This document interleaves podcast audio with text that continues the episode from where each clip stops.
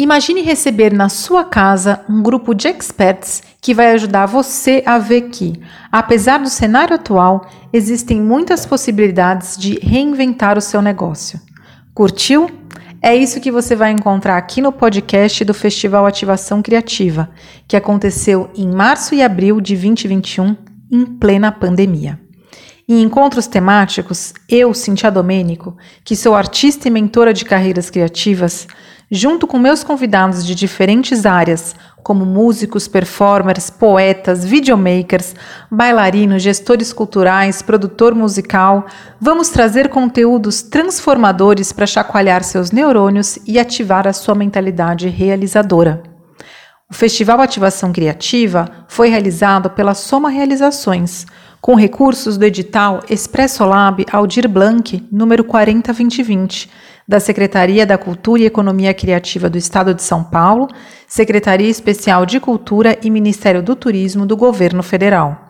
Se você quiser saber mais sobre o festival, os conteúdos estão no site e nos canais do YouTube e Instagram www.ativaçãocriativa.com.br, YouTube Ativação Criativa e Instagram Ativação Criativa.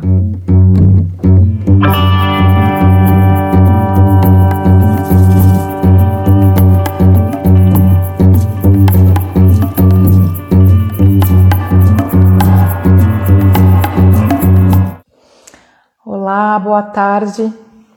Bem-vindos ao Festival Ativação Criativa. Hoje é o terceiro dia do festival e a segunda entrevista do dia.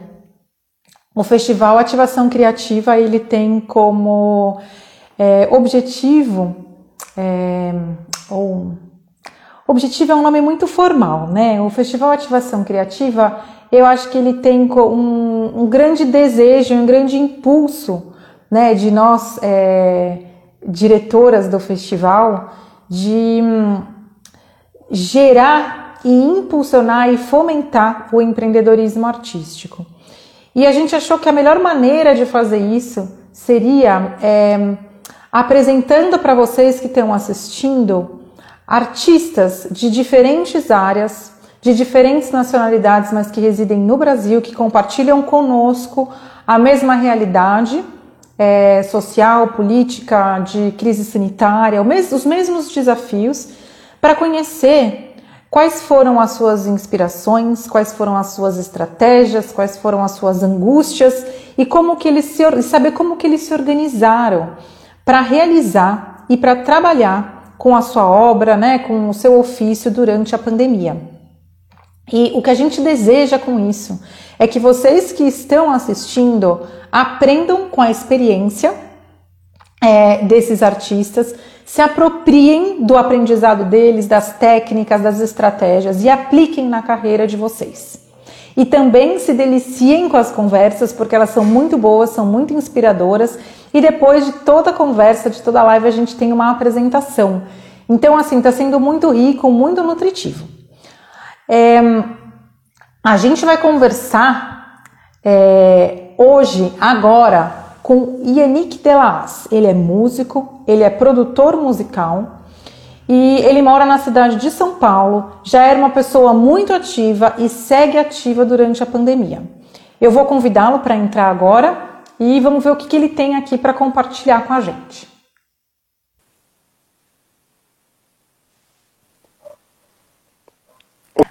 Olá, tudo bem?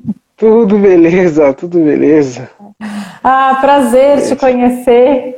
Todo prazer meu. Deixa eu tô meio descabelado aqui, peraí, vou arrumar. eu também, eu chego, vou me arrumando. É, e ontem a gente, ontem a gente teve uma pessoa que é especialista em moda, em imagem. E aí ele estava falando, né, dos modelos, de como que tá a moda agora, que é daqui para cima, durante a pandemia. Então uhum. são os colares mesmo, o cabelo, tudo isso. Ai, então, estamos de parabéns, então.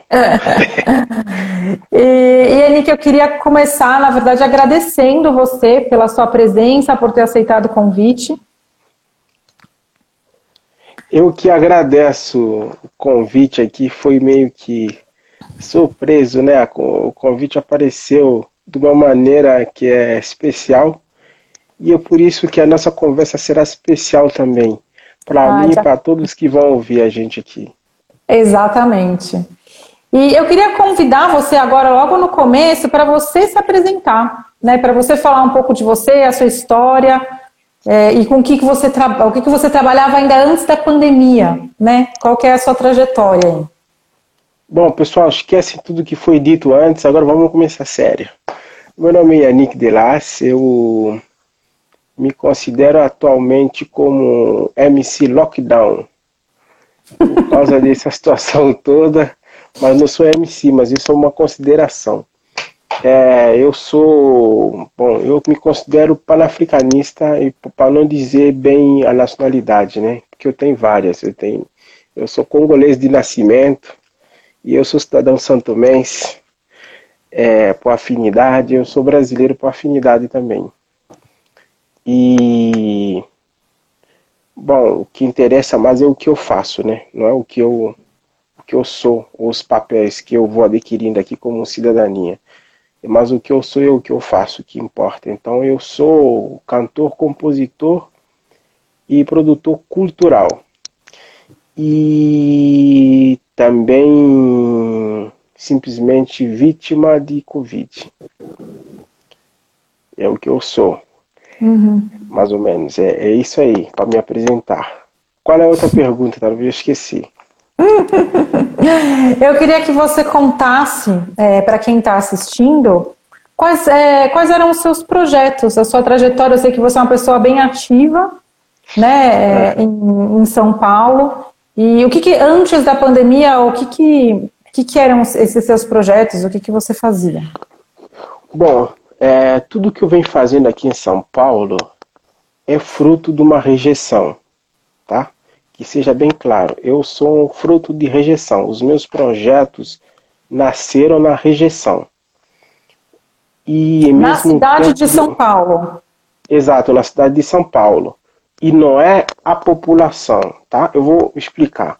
A rejeição uhum. do, de, de, de que chama, não vou dizer elite artística, mas eu vou dizer é, indústria, é, de, de, de, shows de cultura em São Paulo se mostra um pouquinho mais cético em relação ao que vem de fora que reside em São Paulo.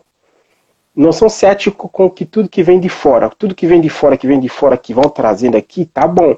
Mas o que é de fora que está aqui, aqui uhum. falta essa hospitalidade cultural. Então, essa falta de hospitalidade cultural me levou a ser hoje esse empreendedor cultural que eu vou me dizer que hoje eu posso ser nesse nessa classificação de é, produtor cultural sem documento uhum. nenhum, né? Porque não tem esse documento aí. Uhum. Eu, tudo é, é, é, tipo na, na marra e na raça.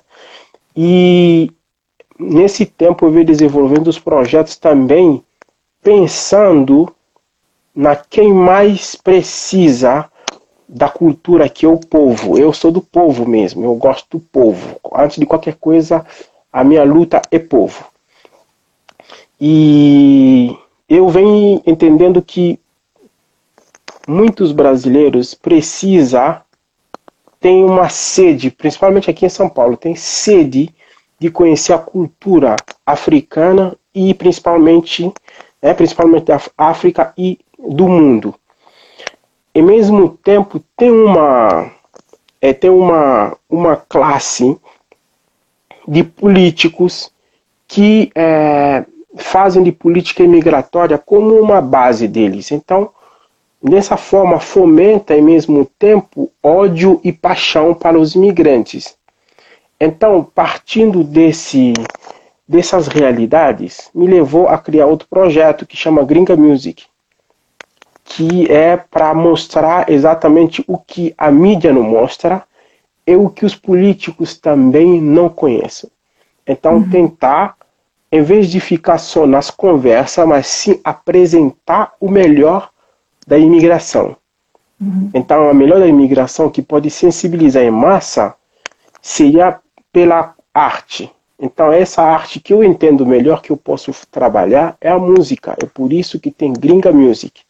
Esse nome é um pouco provocativo, né? O nome Gringa Music vem para provocar mesmo essa classe dos programadores, curadores que não nos chama sabendo que nós existimos. Então, para provocá-los, já que eles querem música de fora aqui de gringo, então somos nós gringo. Não somos gringo aqui.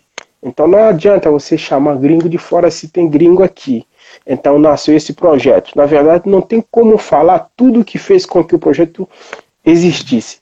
Mas eu vou falar brevemente, é, um pouquinho. Já me estiquei, mas eu acho que eu falei pouco em relação ao que tem de Sim. motivação para a criação desse projeto e desse nome. Deixa eu só projeto... fazer uma pergunta que eu fiquei com uma curiosidade. Quando claro. você trouxe essa questão do, de ter começado de uma rejeição porque assim, eu trabalho com. Eu sou artista também e trabalho também dentro dessa produção do empreendedorismo cultural. E Sim. saí de São Paulo, estou em outro lugar agora já há sete anos. E você trouxe uma reflexão que eu tenho bastante, que eu queria entender o seu ponto de vista.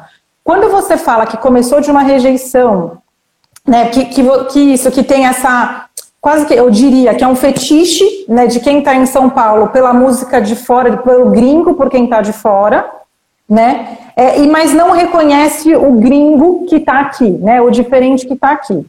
Pela sua perspectiva, isso vem por uma disputa de mercado, uma disputa de mercado da arte, do dinheiro que está aqui para quem fica aqui? De onde que você sente que veio essa, de que vem essa, essa diferença? Bom, essa, essa diferença vem primeiro pelo complexo. Esse é o primeiro ponto, complexo.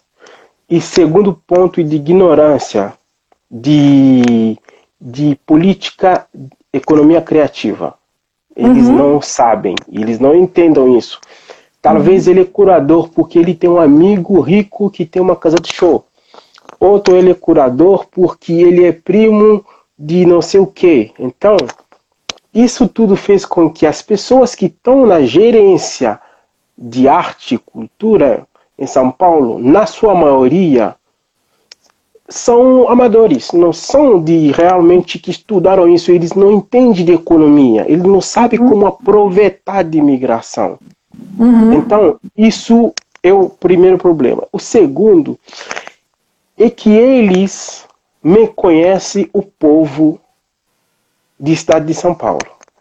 Uhum. O meu conhecimento de povo que reside em São Paulo faz com que ele, eles coloquem essa barreira. Por quê? Porque eles têm medo de chamar um imigrante que mora aqui, que traz outra cultura, ele tem medo de não lotar espaço, de não conseguir faturar.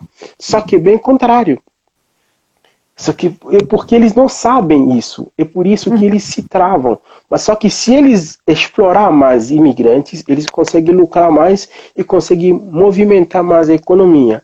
Então, essas uhum. razões, duas básicas, que você entende que trava esses produtos cultural. Uhum. Então, isso é o maior problema.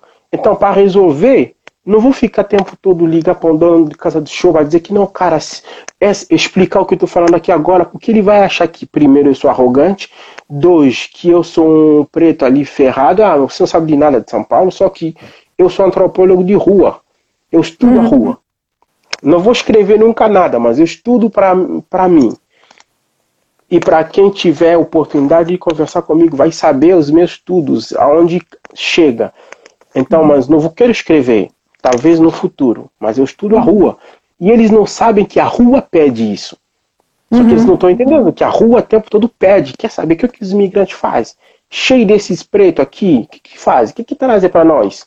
Uhum. Só vão comer, vão aproveitar do Brasil, não tem nada. Então, essa, é, é, essa, essa, essa preocupação do povo, ou esse interesse do povo de querer saber o que, que os imigrantes fazem aqui, isso sim é o motivo de eles lucrarem, mas eles não sabem. Uhum. E eles não têm essa visão. Então, se eles não têm essa visão e eles não querem, então eu me aproprio nisso. Uhum. Mas também não tem meio. Eu, preciso fazer malabarismo para poder chegar é, até a gente conseguir revolucionar esse, esse, essas cabeças. Uhum. E aí dessa, dessa experiência surgiu o Gringa Music, é isso? É um festival? É, bom, o Gringa Music é um projeto de, de política cultural, mas não é, é uma política de resistência, muito menos de proposição é, a, a, a política pública, mas é sim um projeto político de mudança, de revolução, que vai em paralelo com o que está acontecendo. Ele não é festival, ele é um projeto contínuo, que ele não vai parar nunca, já que uhum. começou até morrer. Só que ele, em três em três meses, ele tem um festival. Uhum. Que vai contemplar seis é, bandas ou seis artistas em cada três meses para fazer festival. Mas acontecia, né? Antes da pandemia, uma vez por semana. Tipo, quarta-feira acontecia. Uhum. Então tinha uma temporada que tinha 12 a 13 shows e no final da temporada vem um festival. Entendeu? É uhum. É assim que funcionava. Então, dentro do, do projeto tem temporadas e festivais. Entendeu? E como que você fez para viabilizar isso? Bom, eu fiz isso, eu me sacrifiquei um pouco. Eu estava num lugar que é mítico para mim e para muitos aqui. Hoje, esse espaço virou um espaço de interculturalidade e da diversidade. Eu diria que é graças a Gringa Music. Uhum. É porque Gringa Music começou ali, mas eu tocava ali. É um espaço que o dono é muito gente boa, o Assan é amigo meu. É, ele, aliás, ele me ajudou também a, a, a, a, a publicar um disco meu, terceiro disco, ele ajudou, ele me deu dinheiro assim. Não é muito, mas é muito. para aquele tempo, é muito dinheiro para mim que eu não tinha. É, e eu sou muito grato nisso, mas ele me deu também espaço para tocar.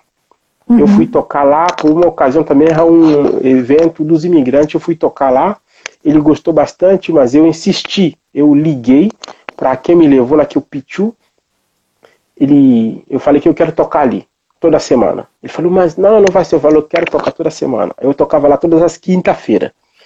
Mas depois de tocar todas as quinta-feiras, na minha antropologia, eu fui pesquisando outros artistas pretos africanos que já estavam aqui há muito tempo, que também já tiveram sucesso, mas hoje não tem relevância nenhuma. Então, pela antropologia de rua, eu percebi que eu ia ser mais um igual a eles. Eu ia ficar um tempo mostrando o trabalho, depois uma hora o povo ia cansar e ia querer outra novidade, que eu não ia ter. Então, eu comecei a pensar o que, que ia fazer para permanecer, sem aparecer tanto.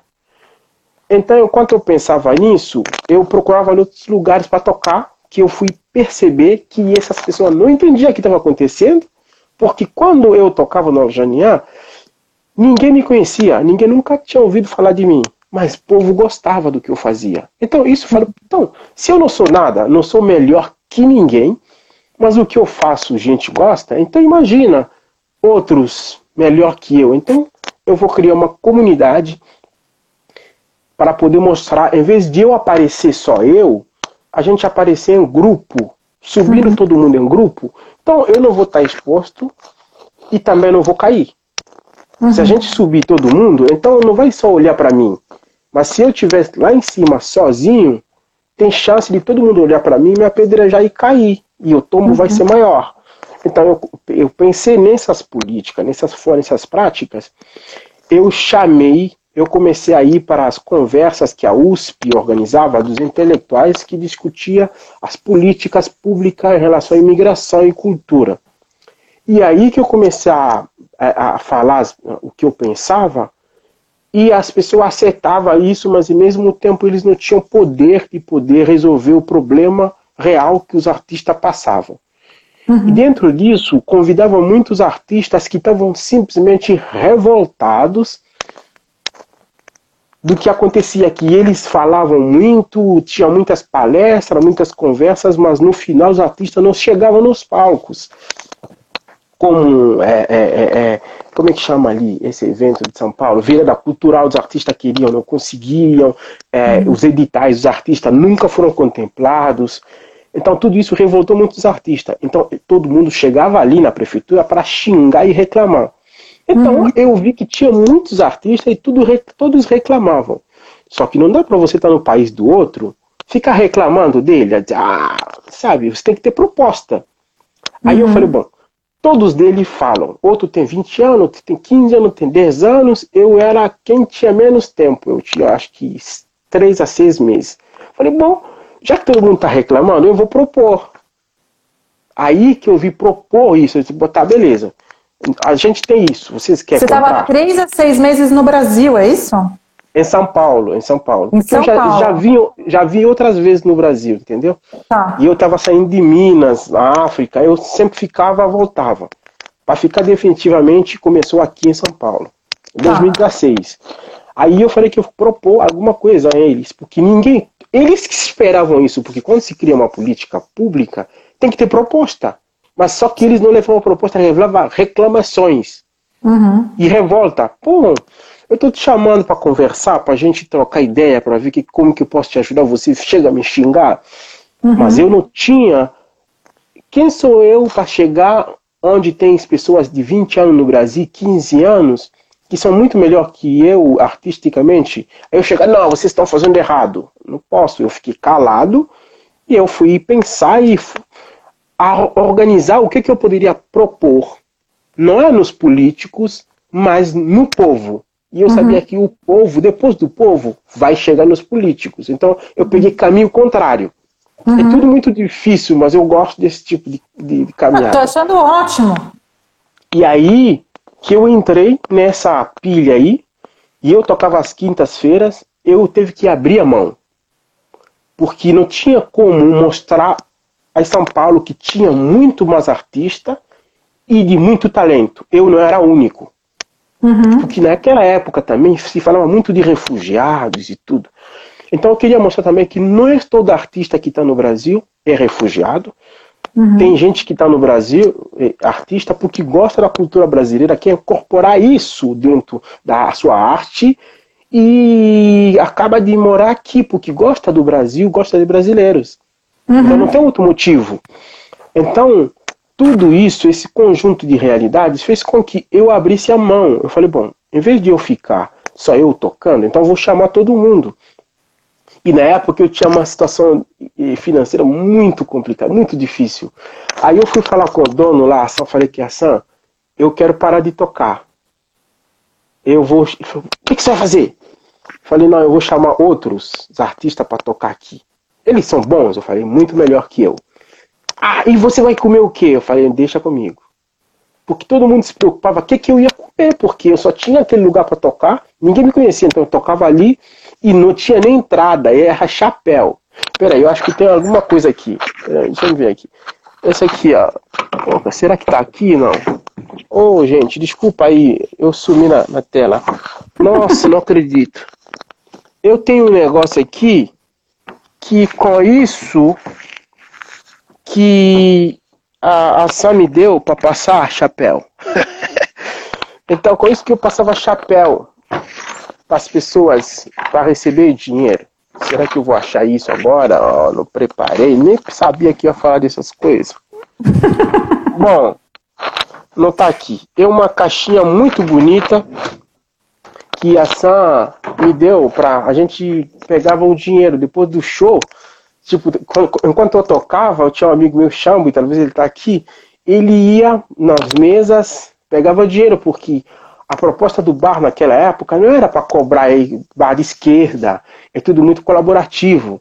Uhum. Então não cobrava nada, a gente passava chapéu, às vezes eu ganhava 250, às vezes 300, às vezes nada. Então era desse jeito.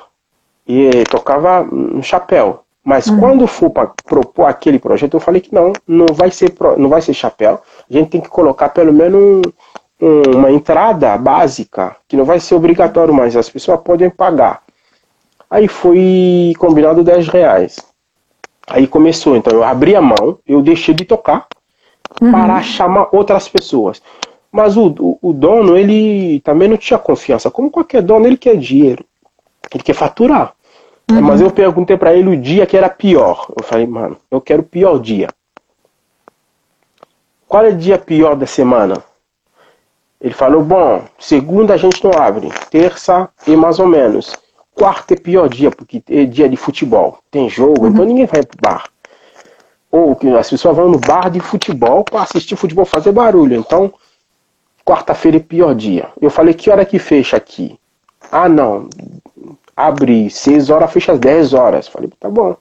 Dia bom para mim. Então eu peguei o pior dia para testar o que eu estava pensando se é real. Porque se eu pegasse o dia bom, eu ia estar tá competindo com outras pessoas, não ia dar certo. Uhum.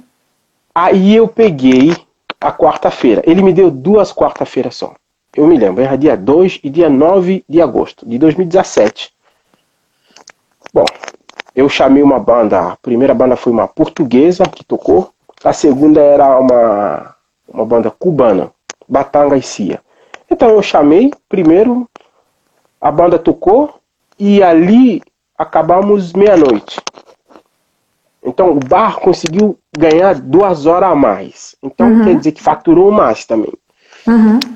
Aí ele viu que tava bom. Falou, pô, cara, é, tá legal. Como ele é visionário, ele esperou. Mas eu falei, Nick, você acha que esse negócio vai funcionar? Eu falei, bom, eu não sei, o que, que você achou? Ah, bom, vamos lá.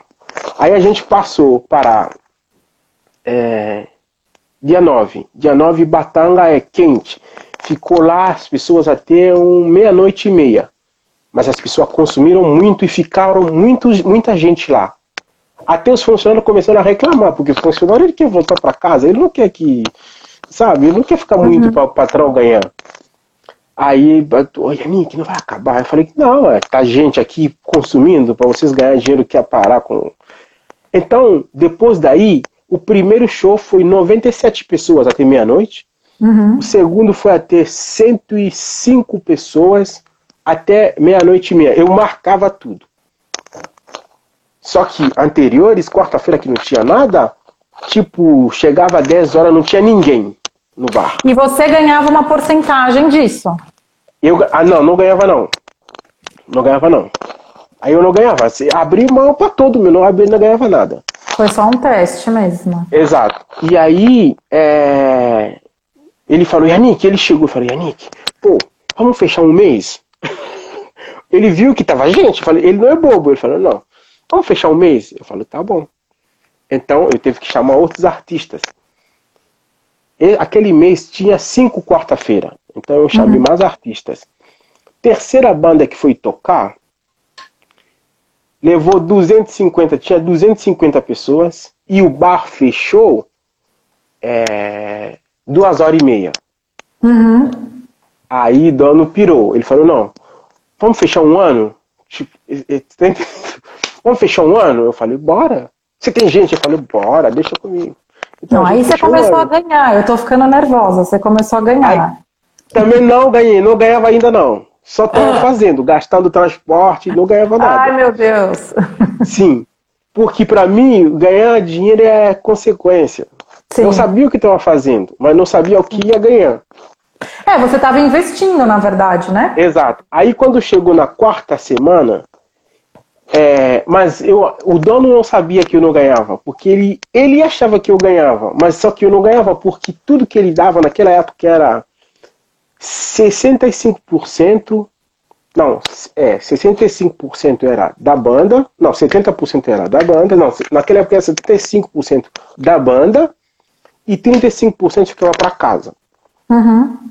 Aí eu falei para ele que não, eu vou ficar com 5%. Então, ele me dá 5%. Uhum. E eu dou 5%, 60%. Eu não queria mexer com o da banda. Então, Sim. senão eu ia perder confiança. Claro. Porque a casa já acontecia os shows e pagava desse jeito. Então, comigo, se for diferente, ia ser ruim para mim. Sim. Então eu falei que não. Então você me dá 5%. Uhum. Ele aceitou me dar 5%. Ele abriu a mão. Aí continuou. Aí depois de um mês, depois de um mês e meio, eu falei, pô, 5% tá pouco, eu quero mais. E também tem uma. Acontecia um evento lá que era Jam Session ali, de jazz, de muitos artistas, terça-feira. E lá eles pagavam 70%. e a casa uhum. ficava com 30%. Só que alguém chamou uma, um, uma cantora da França que estava vindo para turnê e queria passar no Gringa Music para tocar. Aí já o evento já começou a ficar falado. Uhum. Só que quando eu passei os, os critérios, eu falei que era 65% de bilheteria. Ela falou, não, o João falou que era 70%. Aí eu fiquei revoltado, falei, cara, que queimação. Falei, não, mas para mim, eles me dão 75%. Ele falou, uhum. não, 70%. Então a gente ficou assim, a cantora não veio, não cantou, uhum. e eu perdi ela como diversidade. Sim. Aí eu fui falar com o dono, falei, mano, a partir de agora eu quero pagar 70% para a banda e eu quero que você me dá também 10%. Uhum. Você tem que abrir a mão.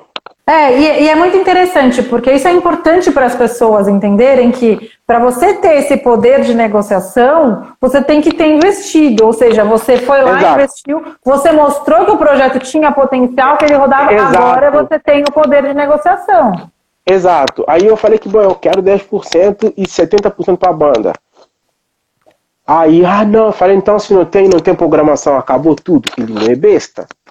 Uhum. Ah, vou deixar quarta-feira que virou, porque quarta-feira virou um dia que quem ia para lá não ia só para comer, ia para ouvir música mesmo dos uhum. gringos, porque era um dia meio que vazio, não tinha ninguém. Uhum. Então todo mundo que ia para lá ia para ouvir música de gringos. Uhum. Então ele não tinha, ele tinha conhecimento disso, mas ele metia louco, mas ele não poderia falar também que, pô, cara, já não tem como parar. Aí eu consegui negociar, ele ficava com 20%, eu ficava com 10%, a banda ficava com 70%, com 50%. Eu uhum. que era normal para todas as bandas que tocavam qualquer dia lá. Uhum. Aí ficamos aí um tempo. Aí foi indo, foi indo até hoje. O projeto hoje é bem sólido e bem conhecido aqui na praça. Todo mundo conhece uhum. de Gringa Music, todo mundo fala da casa e na verdade por causa desse projeto. Quando a gente fala que lá é um lugar de diversidade, é por causa do projeto Gringa Music. Mas uhum. hoje essa diversidade mudou também, né? Foi mais para LGBT, chama índios, ou noutros dias, que é bom, enriquecer um pouquinho mais. Mas uhum. a diversidade intercultural era mais por causa do projeto Gringa Music. E a gente uhum. tinha também umas sábado, final de semana, que ele me dava para fazer projeto só dos africanos, que chamava de Congo Ancestral, onde a gente uhum. fazia conto de história, poesia, dança, performance e a música, tudo acontecendo ao mesmo tempo. Uhum. Durante duas e, horas. E agora, depois da pandemia, porque os bares foram super afetados. Como que você se reorganizou? Como que estão esses projetos? Bom, eu vou começar voltando aqui, porque eu tenho uma história com a pandemia muito especial. Eu adoro o Covid. Só me ferrou. ah, que tudo que me ferra me fortalece, tá? É por isso uhum. que eu uhum. gosto. Então, em 2019, eu já dei um. Caiu muito as, o que eu fazia. Eu, como artista, não tinha mais atividades então, é, eu estava muito mal, não conseguia fazer shows como antes, sabe? Eu fazia muitos shows, não conseguia mais fazer show em 2019. Foi um ano muito difícil para mim, muito difícil. E no final do ano 2019, eu tinha parado também para fazer o projeto Gringa Music lá no Ajaniá, em setembro de 2019, porque eu queria fazer um balanço geral. Eu não ando só. Eu precisava parar para ver o objetivo que eu queria, se uhum. eu conseguia chegar, onde eu tô, o que, que eu tenho que fazer, quais são os próximos passos, porque no meu projeto eu contava médio prazo de cinco anos para chegar onde a gente chegou. Só que eu alcancei isso em um, um ano. O uhum. que eu uhum. achava que ia conseguir alcançar em cinco anos, eu consegui alcançar isso em um ano. Uhum. Então, o que eu pensava em dez anos, eu alcancei isso em dois anos. Então, quer dizer, que sobra oito anos para mim. Então, para mim, eu, tenho que, eu tive que parar para uhum. analisar, reformular, redesenhar e reinterpretar a cidade. Uhum. Então, eu parei. Eu parei tudo. Eu parei tudo, então eu fiquei de boa. Aí apa apareceu a oportunidade para mim para ir tocar uma turnê na Itália. Uhum. Aí eu preparei essa turnê, tava tudo beleza, com o Pasquale lá é, na Itália, a gente combinou tudo bonito. Aí chegou também a data de viajar. Aí começou esse Covid aí, que todo mundo achava que só ia parar na China. Uhum. E começou na Itália também, mas era só no norte, eu estava indo para o sul, então estava de boa. Eu saí daqui, cheguei até lá. Duas uhum. horas depois que eu pisei Fimitino na Roma, o presidente declarou lockdown geral. País inteiro. Acabou tudo. E você lá? Acabou tudo. Então não aconteceu o turnê. Eu fiquei lá. Você ficou, você não pôde voltar? Ou você ficou, você ficou preso lá? Você podia voltar? Como que ia voltar? E, não tinha era como. ficar 45. Não tinha como, tem que esperar até passagem e os voos cancelados. O negócio era uma loucura. Aí eu fui lá, fiquei lá, com o Pascoal lá na sede de Chilema, que é a produtora dele. A gente ficou lá, numa bem bolado, tranquilo. E eu precisava ficar calmo, porque eu já estava saindo uma dificuldade aqui enorme. Uhum. Para depois chegar lá para ver se eu pegava um pouquinho de asas. Não, caí uhum. ainda mais. Então eu precisava ficar tranquilo. Eu fiquei tranquilo, eu consegui realmente levar a Covid numa boa. Uhum. Aí eu uhum. voltei para cá, e eu fiquei ali vendo, eu, fui para Bahia, nasceu meu filho, não gosto muito de falar da família, mas tudo bem. Aí então eu tava na Bahia, lá no fundo da Bahia. Aí eu fiquei lá relaxando a cabeça um pouco e acompanhando o que estava acontecendo no mundo e aqui em São Paulo. Uhum. Então eu fui vendo os editais, eu participei de dois editais que era só de artistas normais assim, né? Para tocar voz e violão, ou com a banda, mas para a estrutura da banda era um pouquinho mais complicado, não poderia chamar minha banda. Eu me inscrevi sozinho para tocar voz e violão, e eu toquei, eu passei no um, o outro uhum. me bloquearam, disseram que eu não, não passei. Aí eu fiz uma, um recurso lá, que eu sabia que eu tinha potencial para passar. Aí foi aprovado, eu passei. Então eu consegui tocar duas vezes nos editais. E porque eu sabia e foi escrever. online? Era, to, era tocar online? online? Sim, online, sim. Então, para quem não sabia, era difícil. Também temos contato aí no Nações Unidas tal. Tentei ligar para as pessoas lá de imigração para saber se eles tinham alguma coisa para ajudar os artistas. Eles também não tinham nada. E tem uns artistas que ligavam para mim que precisavam de alguma ajuda, eu também não tinha. Então eu fiquei mais nervoso e furioso. Mas eu falei, eu preciso calmar, senão, porque tem muita gente que precisa de mim e vai dar ruim. Então eu comecei a pensar o que eu poderia fazer. Aí veio a ideia de, de virar empresário. Agora eu me tornei empresário na pandemia, sem nenhum real. Eu vivia de 600 reais de. aquele dinheiro que dava aí do auxílio emergencial. É com isso. Exato, com isso que eu vivia. Eu vivi nesse dinheiro aí, vida toda na Bahia. Então não uhum. tinha como ajudar, mas eu falei que a partir de agora eu virei empresário. Eu vou comer, não vou ficar só produtor, mas eu agora eu vou ficar empresário. Eu vou começar a, a, a, bancar as bandas. Mas eu não tinha nada. Nem sabia onde ia ter. Mas eu precisava de alguma coisa para me dar esperança, sabe? Eu inventei essa. Aí quando eu vi, faltava uma ou duas semanas, o Hermes Pand, que era meu amigo, ele me mandou. É, me mandou uns editais que estava acontecendo aqui. Porque quando falava do auxílio emergencial para artistas, o que chegava em mim ou na TV era só dos artistas, não tinha de, de empreendedor cultural. Então eu não chegava para mim, então não teve tempo de escrever. Mas como eu já tenho projetos prontos, quando chegou para mim faltava duas semanas. Aí eu falei, então eu vou correr para escrever. Uhum. Aí eu fui lá e escrevi os dois projetos que eu acabei de falar e tudo passou. Uhum. Passou suplente, mas eu estava lá muito longe, porque tinha os melhores, viu? Tem, tem gente que sabe escrever. Aí uhum. tinha pessoas que tinham 10, eu tinha 7 no 7.3 em um, outro tinha 6 ponto não sei quanto. Uhum. Mas como contemplaram muito mais gente, eu estava muito ligado, eu consegui passar. Uhum.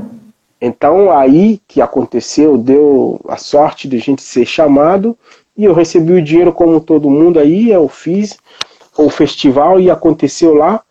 É, inicialmente eu errei muito nesse edital, porque eu coloquei a banda, eu coloquei nove bandas, mas depois veio um pouquinho de dinheiro a mais, eu chamei outras bandas. Então, fizemos festival de sete dias seguidos com 21 uhum. bandas. Então eu, eu fiz, eu diminui um pouquinho o cachê, em vez de dar cachê muito maior para pouca gente, eu chamei mais gente e eu diminui o cachê, entendeu? Eu fiz Sim. um cachê um pouquinho menor para tentar ajudar todo mundo, porque tinha um monte de gente que precisava disso. Então eu chamei mais gente, então a gente tive. Sim, você deu banda. até uma assessoria, né, para Heloísa. A gente teve uma situação aí, obrigada, viu? Porque ajudou a gente bastante a como a gente caminhava. De nada, imagina.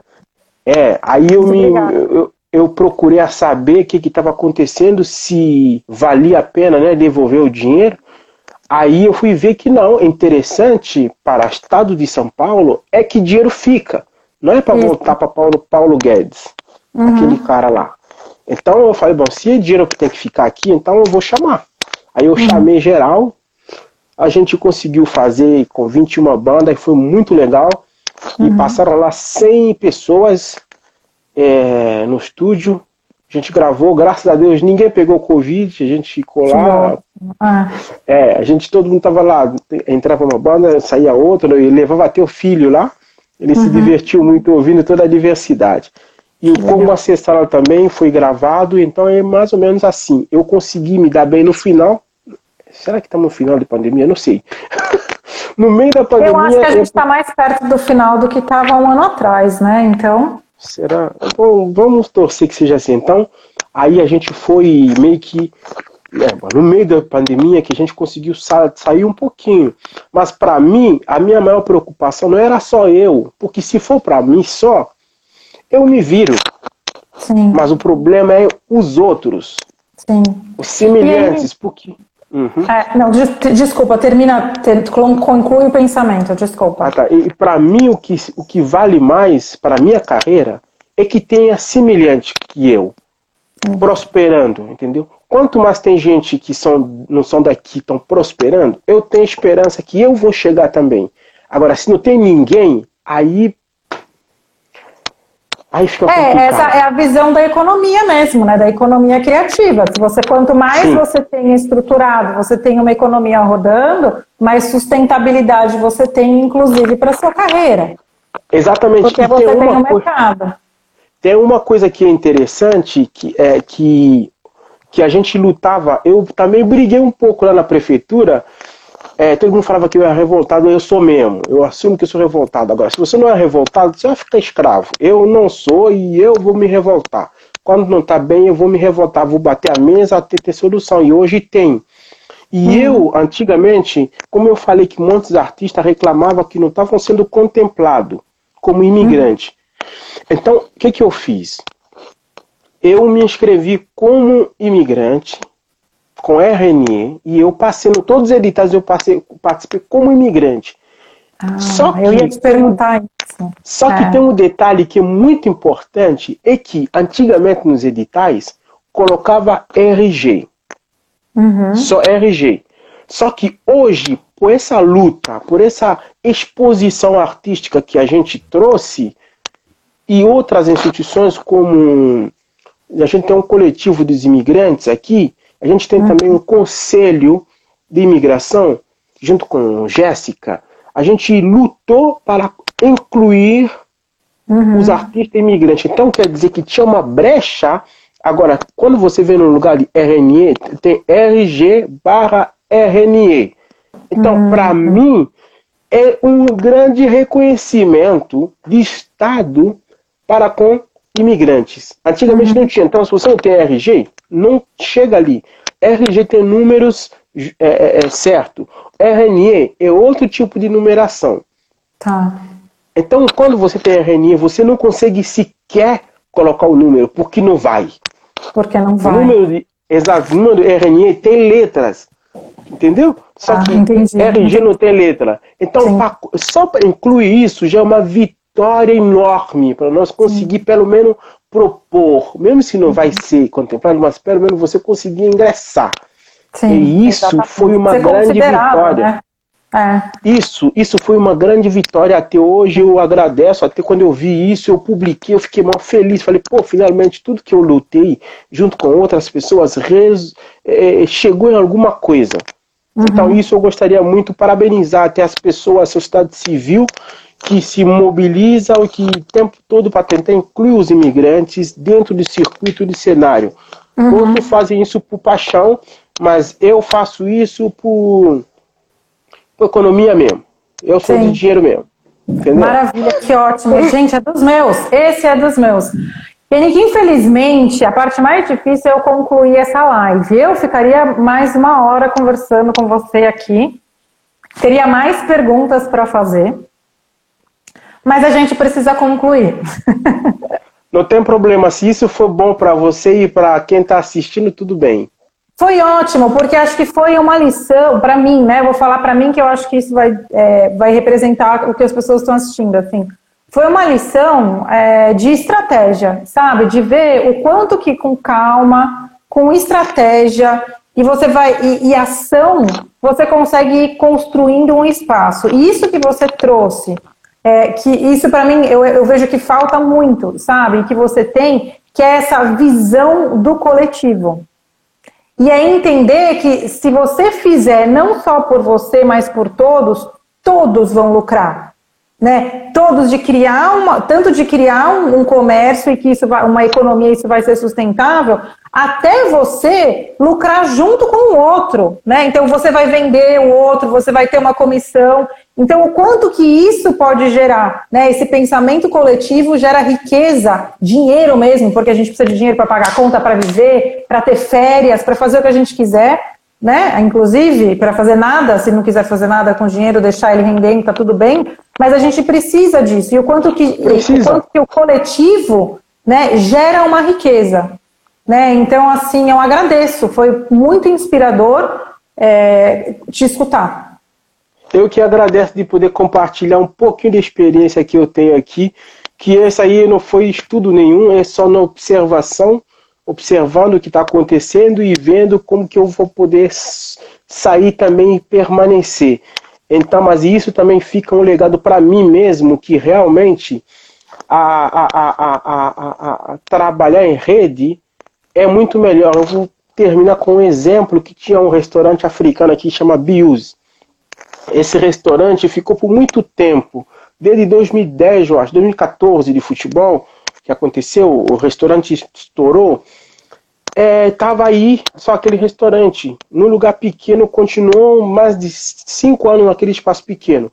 Mas a partir do momento que apareceu outros, outros restaurantes africanos pequenos, aquele espaço conseguiu comprar outro espaço para fazer o segundo uhum. restaurante. Isso quer dizer o quê?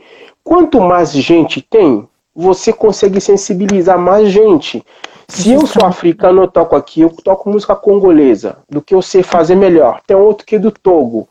Ele vai chamar gente que vai gostar dele. Quando a gente se junta, se eu tinha cinco pessoas, eu já vou ter 10 pessoas, 5 que conhecia ele e 5 que me conheciam. Então a gente começa a compartilhar isso. E quando eu vou chamar os cubanos, eu vou chamar chilenos, então a gente vai criar uma rede grande de gente que gosta do que a gente faz. Então eu vou ganhar, todo mundo vai ganhar. Então o que eu queria deixar aqui para artistas, ou seja lá, um empreendedor cultural, não adianta você se fechar, querer só você ganhar.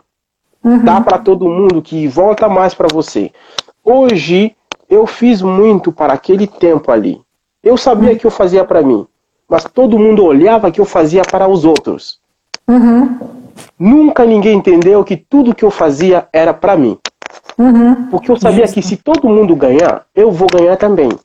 Já, Aliás, já... tem um artista que tocou ali, ele depois ele virou curador no espaço, ele já me chamou três vezes. Você está entendendo? Então, é. exatamente o que acontece. Então, eu fico muito feliz a ser o melhor é, lucrador dessa história, apesar de eu ter me sacrificado muito, mas hoje eu consigo permanecer no cenário sem ser aquele cara que incomoda.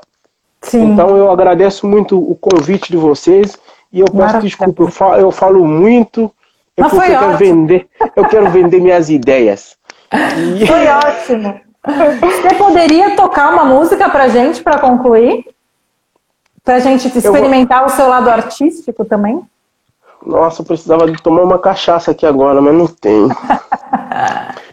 para ver se abrir a voz. Mas eu vou fazer o seguinte, eu vou, eu vou, eu vou, eu vou no lado mais poético. Tá. E eu vou falar, eu vou explicar essa música primeiro. Eu vou tá. falar uma música que é que é um, uma poesia minha, né, que fala de cigarra. Então, cigarra fica o tempo todo cantando. E cigarra era é, mulher da galinha. Não sei se você consegue entender essa, essa, essa, essa confusão. Vamos hum. falar de galo, para facilitar. Então, pode ser galo ou galinha, mas no Congo, é, sossô, o bicho é o mesmo. Seja galinha como galo, é a mesma coisa. Tá. Então, não tem ele em feminino ou masculino. Então, é, a cigarra, a cigarra reclamava que galinha ou galo ficava o tempo todo só abrindo terras e picando a boca, não sabia o que fazia. Só que uhum. ele comia e procurava comida, mas para a cigarra era fazer nada. Só uhum. que a cigarra não sabia que galo ou a galinha que comia, que procurava comida, achava também que cigarra não fazia nada, só ficava a cantar. Uhum. Então os dois se criticando, mas ninguém entendendo o outro. Porque tinha atividades diferentes uhum. que rendia alguma coisa para o seu sustento. Então essa poesia que eu vou trazer para vocês aqui. Mas antes disso, eu gostaria de falar de uma poesia de um amigo meu, Juliano Botti, que eu musiquei, que faz parte de um disco nosso também. Então eu vou brindar com duas músicas, mas vai ser tudo curtinho. Outro eu vou falar só. Cansei de ser triste. Cansei de ser qualquer coisa. De esperar da vida. De reclamar da morte. Eu vou simplesmente ser como verde como a noite. Eu não gosto da palavra falsa, muito menos do poema limpo. Eu transito pelo absurdo nos doces dentes do vampiro, pelos amores perdidos, pelos pecados vividos, pelas putas queridas. Eu vou simplesmente ser como verde, como a noite. Essa aí é uma escrita de Juliano Botti. Agora eu vou cantar, seguindo na poesia, vou cantar Likelele. Chama-se Canto de Cigarra. Pode encontrar aqui no Spotify da vida, nas plataformas, né? Vamos, vamos me vender um pouco também como artista. Por favor. Eu trabalho aqui nos Facebook, no, Instagram aí, no. Como é que chama lá? YouTube. Spotify, uhum. nos stream aí, pode encontrar aí os trabalhos que está acontecendo ali. E também as pessoas que querem saber mais de Gringa Music, de conhecer a diversidade, podem entrar no Gringa Music SP, aqui no Instagram e no Facebook Gringa Music, para conhecer um pouquinho os artistas, e saber as histórias deles também, porque lá também eu fiz umas entrevistas dos, depois dos shows para conhecer um pouquinho as dificuldades que os artistas passam, o que, que eles têm mais também, além de só arte, tem outros que são cozinheiros, tem outros que são pintores. Então, é, podem ir lá e conhecer um pouquinho mais desses artistas. Enquanto isso, eu vou cantar. Angari kelele mawa, mobali na bala, mokandi mabele, moro dingu bayeye. Angali kelele mawa mobali na balanga yoyo mopanzi mabele. Modo dingu bayeye. Ayo! Ayoleli yeyeye ayoleli mama. Ayole yeyeye ayoleli mami. Ayole ye ayoleli gradi ayole yeyeye ayoleli shambui wetu ayole. Anga likelele manga mobali na balanga yoyo mopandi mabele. Modoli nguba yeye anga likelele manga mobali na balanga yoyo mopandi mabele. Modoli nguba ye.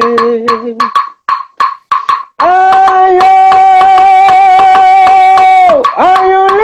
ayole ayole mama ah, ah, ayole yeye ayole livi na ayole ayole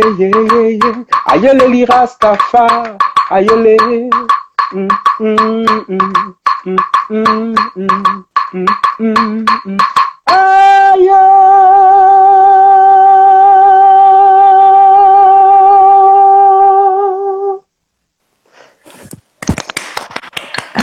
É ah, isso. Ah, obrigada, muito obrigada mais uma vez. Eu que agradeço, querida. Eu agradeço muito e eu peço que todos vocês. Eu peço o que eu não estou tendo mais, viu? Não tenho mais tranquilidade, é verdade. Não aguento mais Covid, não aguento mais ficar em casa. Mas eu sei que tanto, tanta gente que estão aqui também não aguentam mais ficar em casa. Eu não vou pedir para ninguém ficar calmo, mas eu peço que você se indigna mesmo, fica chateado mesmo, é porque é, é natural você ficar em casa e ficar revoltado. Mas então leva no calmo também. Não é que você ficar revoltado para matar ou se matar, mas você tem que ficar indignado quando alguma coisa te indigna. Você fica indignado, te ajuda mais. Eu não vou pedir ninguém ficar calmo, porque eu não estou calmo. E eu estou indignado, e é nessa indignação que eu consigo buscar saída. Então, eu acho que é isso que a gente tem que seguir, a gente fica chateado. Se quem está atrapalhando é o governador, a gente tem que ficar chateado com ele mesmo. Se é o presidente, tem que ficar chateado mesmo para ver se a gente dá o jeito. Então é Exato. isso aí. E eu peço que todos também sigam firme, firme, querendo viver.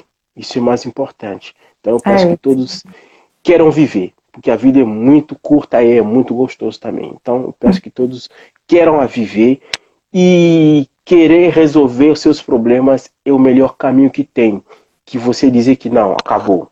Então eu peço isso para todos e eu desejo saúde para você e para o festival, vida longa para o festival e para todos que também trabalharam nesse festival, que estão apoiando o festival. Eu agradeço muito de todos que entram em contato, Heloísa e você, Cíntia, e todo mundo. Eu peço muita benção para todos vocês eu peço que meu Deus abençoe a todos vocês e dá tranquilidade. Isso é que a gente precisa. Apesar de estar revoltado, mas a gente precisa ter tranquilidade e paz dentro do coração. Sempre saúde. Coma muita fruta, bebe muita água e fica revoltado sim. E o Covid vai passar. Tamo junto e até mais. Se eu falei alguma coisa errada, eu peço desculpa, eu sou ser humano. Imagina, foi maravilhoso. Obrigada, Yannick. Até. Eu que agradeço. Beijão. Até, Até mais. Tchau, tchau. Tchau.